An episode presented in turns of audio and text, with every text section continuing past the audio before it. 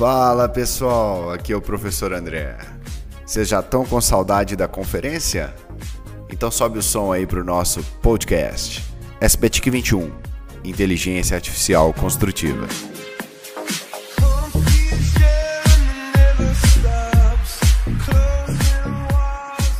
Vamos dar início ao nosso terceiro painel, nesse segundo dia do Simpósio Brasileiro de Tecnologia de Informação e Comunicação, da Associação Nacional de Tecnologia do Ambiente Construído, e que apresento então o professor Fabiano Correia, Fabiano Rogério Correia, que é docente do Departamento de Engenharia de Construção Civil da Universidade de São Paulo.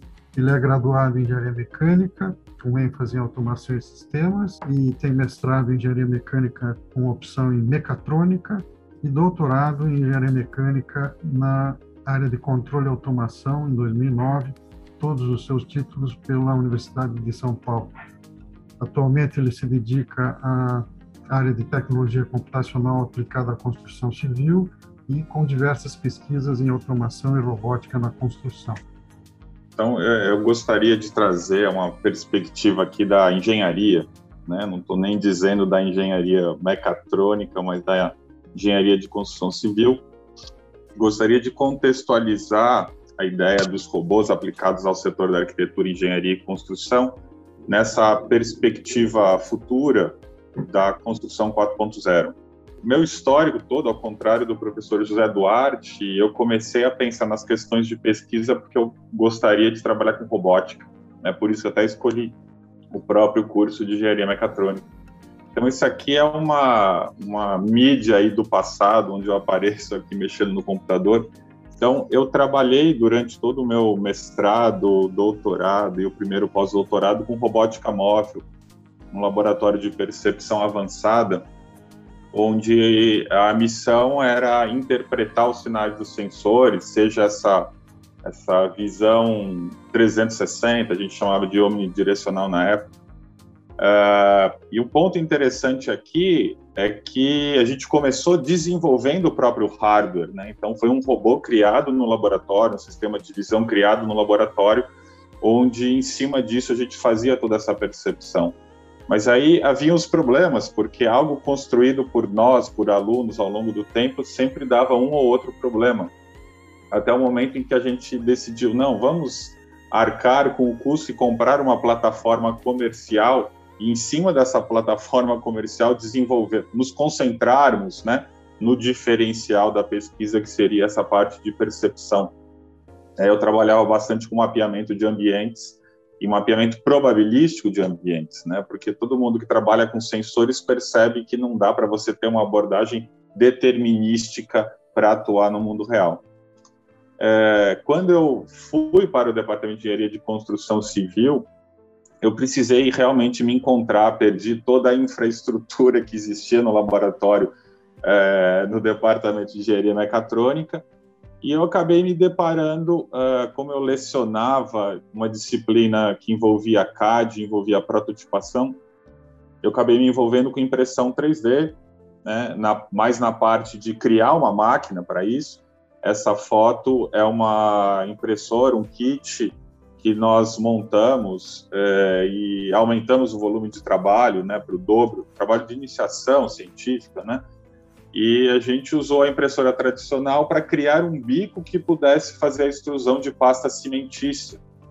Uh, e a gente começou a trabalhar tanto na máquina quanto no sistema de controle para que isso fosse possível. Né? Então, uns trabalhos iniciais aí, com parceria os nossos colegas de materiais mas também é, me envolvi com pesquisas com o BIM, principalmente com o esquema de dados IFC, e comecei a olhar para algo que eu nunca tinha dado tanta atenção, que era a, a questão da manufatura, né, da indústria 4.0 que estava surgindo no setor da manufatura. E como isso poderia se encaixar numa visão de uma construção 4.0, qual o papel do BIM nesse cenário todo, né? É, e aí essas minhas pesquisas uh, iniciais começaram a tentar traduzir o que eu via na indústria 4.0 e o que eu comecei a aprender aqui na construção. É, então, no fundo, a indústria 4.0 é a fábrica inteligente. E a fábrica inteligente para construção é o canteiro de obras. Mesmo que você pense na pré-fabricação, em última instância, na pré-fabricação que hoje usa robôs, né? As indústrias de pré-fabricação de casas no Japão têm os robôs, esses braços mecânicos, esses manipuladores que fazem a solda, né, e tudo mais. Uh, então, o robô, assim, na verdade, é um, é um pedaço dessa equação toda, né? Parte do trabalho pode ser na fábrica, parte no canteiro de obra. Uh, então, talvez me reencontrando com a robótica dentro do departamento, eu acabei encontrando e comecei a participar de um evento que é específico sobre automação e robótica na construção. Então, cerca de 200 pesquisadores que tratam desse tema. Então, é uma comunidade pequena. E eu dei muita sorte que em 2015 o keynote speaker era o professor Thomas Bock e ele deu na apresentação dele um panorama de tudo que estava sendo desenvolvido, né? Então, como eu caí de paraquedas na construção, eu não fazia a menor ideia. No meu departamento ninguém falava de robô, né? E de repente você percebe que na década de 70 e 80 você já tinha isso sendo aplicado. Então, essa, esses cinco livros que eu estou mostrando a capa aqui, para quem tiver interesse, né, ele conta um pouco dessa história, tem todo o viés é, do professor Thomas Bock, mas é muito interessante, traz muito de uma experiência aí é, do que aconteceu e acontece ainda no Japão. Terceiro volume, esse de robôs na construção, é o que mais nos interessa aqui, né?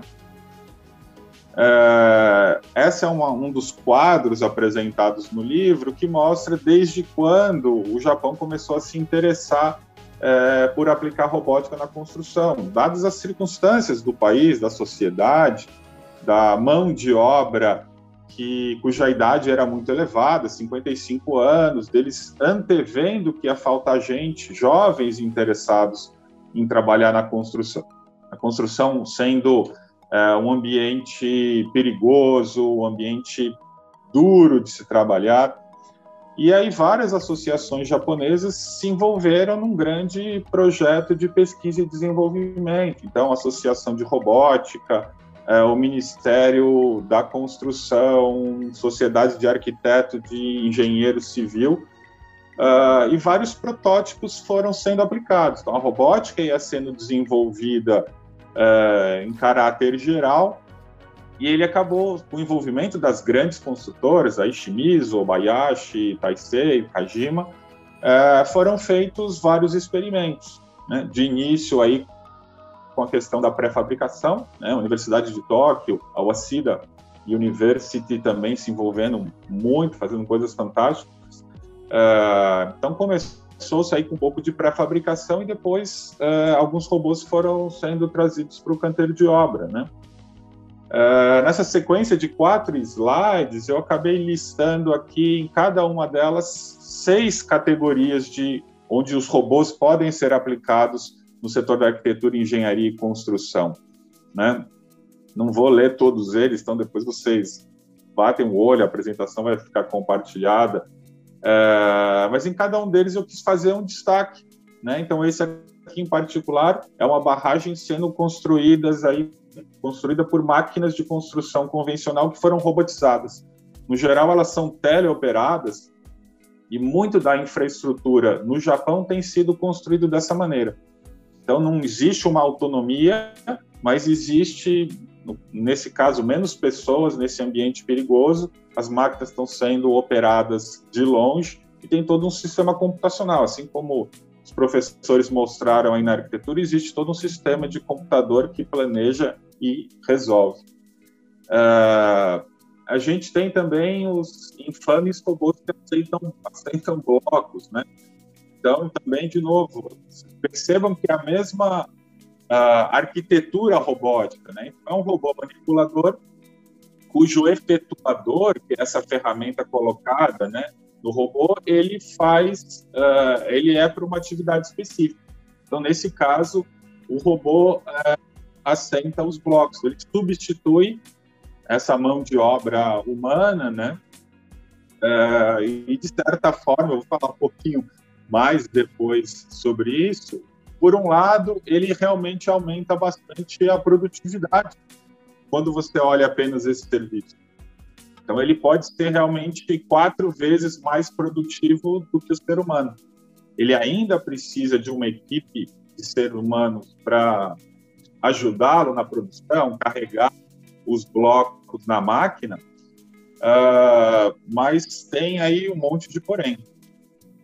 A gente tem também aqui um, um outro robô, né? até a, a, o termo robô aí fica meio diluído em alguns aspectos, né? mas estou apresentando aqui 24 categorias diferentes de, de robôs, e esse robô, em particular, para instalação de fachadas, ele até não é tão diferente da, dos equipamentos, máquinas que a gente vê hoje em dia. Uh, a diferença é que aqui no Brasil tem alguém realmente em cima lá da máquina e esse aqui a pessoa está um pouco mais à distância realmente dela operando. Uh, mas você precisa de um sistema todo fechado, de um design, tanto do encaixe quanto do próprio painel, para que a robótica possa ser efetivamente aplicada. E por fim, né, as últimas categorias aí, um destaque para esse, esse exoesqueleto vestível, né? Então, uma outra forma da robótica também atuar, né? De uma forma até no sentido de trazer, uh, de aliviar essa, esses esforços repetitivos que os, que os operários são sujeitos, né? Uh, então, em resumo, dessa pesquisa do professor Bock aí, ele fez doutorado no Japão e, e então o que ele fez se mistura um pouco com o próprio desenvolvimento da robótica aplicada na construção no Japão, um primeiro ponto é que uh, existe essa ideia de você projetar considerando que um robô vai fabricar o que um robô vai montar. Então, aquele robô que assenta bloco, na, na minha concepção, imagino na própria concepção do Thomas Bock, né, do grupo dele, é, não faz sentido o bloco manter o mesmo tamanho, você quer uma parede que vai ser montada por um robô, ela pode ser totalmente diferente. Então, é um elemento a ser considerado, assim como você projeta para montar, é, você pode projetar para que um robô faça isso e o, seu componente de edificação vai ser totalmente diferente. Né? Você querer que um robô só entre lá para substituir o ser humano é uma coisa assim é, estranha. Uh, e em termos de desenvolvimento, a gente teve, né, como eu mostrei, esse foco na pré-fabricação, onde os robôs participam, por exemplo, da soldagem de todo o frame, né, ou do chassi 3D da casa pré-fabricada, uh, quanto depois dessa empolgação em se criar robôs diferentes, mais de 200 foram desenvolvidos e constam no livro, para que eles fossem colocados como esse que assenta bloco no canteiro de obras e pudessem trazer alguma, algum ganho de produtividade. Então, mas o que foi observado é que realmente é, eles são muito mais produtivos do que a equipe humana, mas no geral eles não são integrados aos outros processos da construção. Então, várias medidas de segurança precisam ser adotadas. Aquele robô ele funciona dentro de uma gaiola. Né? Esse braço mecânico ele é cego ele não tem um, um sensoriamento. Então, se você está com a cabeça lá e ele está programado para girar, ele vai acertar a sua cabeça. Hoje em dia existem robôs colaborativos mais leves que realmente tem um sensor de força quando ele chega perto de alguém, de alguma coisa, ele para. Mas os antigos não são assim. É, e existe uma dificuldade quando o robô está no canteiro de obra de que outros serviços paralelos, né, por causa da segurança, um monte de coisa, que exigem mão de obra humana consigam funcionar. O setup todo leva muito tempo e demanda uma habilidade que os operários hoje em dia não têm. Você realocar esse sistema, ó, faz uma parede, tá bom, agora vai lá e leva o robô para outra. Então, tudo isso causa tanto problema no ambiente desestruturado que é o canteiro de obra hoje em dia, que eles começaram, né, os japoneses, a pensar diferente. Falaram, não, vamos começar a estruturar o canteiro de obra, vamos transformar ele numa própria fábrica. Mais tarde eu mostro um exemplo disso, né? Uh, então, a partir de toda essa bagagem que eu apresentei, de tudo que já existe, que eu só quando eu entrei no departamento da construção comecei a me preocupar, eu tenho pensado e direcionado minhas pesquisas no sentido de, uh, de uma visão da indústria 4.0, onde realmente o canteiro de obras tem que se transformar numa fábrica e aí o robô ele pode entrar em alguns aspectos. Então, eu listei seis pontos que eu gostaria de compartilhar com vocês. É, o que é mais fácil hoje em dia, é até o caminho que eu estou seguindo e onde as minhas pesquisas estão, é a gente é, comprar uma plataforma robótica que possa ser usada no canteiro de obra para que ele possa realmente acompanhar. Eles são os sensores da minha fábrica.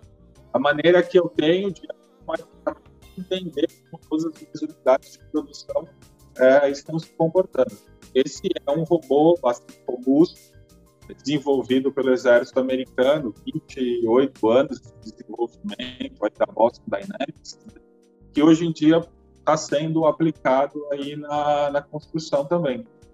Então aqui ele está capturando dados. Então consigo capturar é, um S-Build daquele instante, né? Eu posso combinar com drones. Então a gente pode fazer uma fusão de sensores para ter uma ideia automática sem ter alguém dividindo, né, o seu tempo entre adquirir informações e depois tomar decisões, né? Uh, um segundo ponto, até com relação à minha experiência de, de, desenvolver uma própria plataforma e comprar uma pronta, esse robô Spot da Boston Dynamics, ele custa 75 mil dólares sem a parte de sensores. Né? Esses braços mecânicos custam bastante caro. Uh, não é da nossa expertise, arquitetos, engenheiros civis, né, focar no desenvolvimento dessas plataformas. Uh, mas há uma oportunidade muito grande em startups, às vezes alunos saindo da pós-graduação e abrir empresas para criar um hardware customizado. Na parte de, de computadores, de placas, né, que podem fazer cálculos e ser usadas em IA, a gente vê várias empresas seguindo esse caminho. Então, ter coisas personalizadas seria muito interessante. É, eu não preciso falar muito de fabricação digital, que a gente teve aulas aí dos dois professores sobre isso, é, mas vejam que a robótica aplicada na, construção, na arquitetura, isso data aí da década de 80 para tornar realidade esse projeto fantástico do Gaudí, é, onde uma CNC, né, com uma serra, é, então, todo, todo desenho arquitetônico, a matemática, a geometria foi trazida para o computador é, e depois passada via CAN, aí, esse CAD CAN, para que o robô pudesse ajudar a construir as peças e pudesse mostrar esses pilares. Então, entre CAD e CAN, a gente vê, né, nesse conceito de construção 4.0, o BIM conversando com a robótica, da gente poder fechar esse loop né? O robô traz informação, o BIM tem a, informa a informação do produto, a informação do processo pode ser colocada e a gente pode finalizar isso onde a construção é feita por é, um robô. É, a gente tem a impressão 3D, que também foi muito falada e que tem muito a ser explorado. Acho que ainda não tem uma posição certa se você comercialmente aplicar, as construtoras investirem nisso, e colocar no canteiro de obra, mas é muito interessante pela liberdade que ele dá, principalmente por essa questão de customização em massa e qual que é o custo disso. Né? Em termos de velocidade, eu não acho tanto, porque projetos modulares são bem rápidos de serem produzidos, né? É mais rápido do que se você fosse imprimir tudo isso. Mas é interessante porque você pode é, otimizar tudo isso no computador, combinar materiais diferentes, fazer uma otimização topológica, né, coisas que no sistema de produção normal isso é impossível.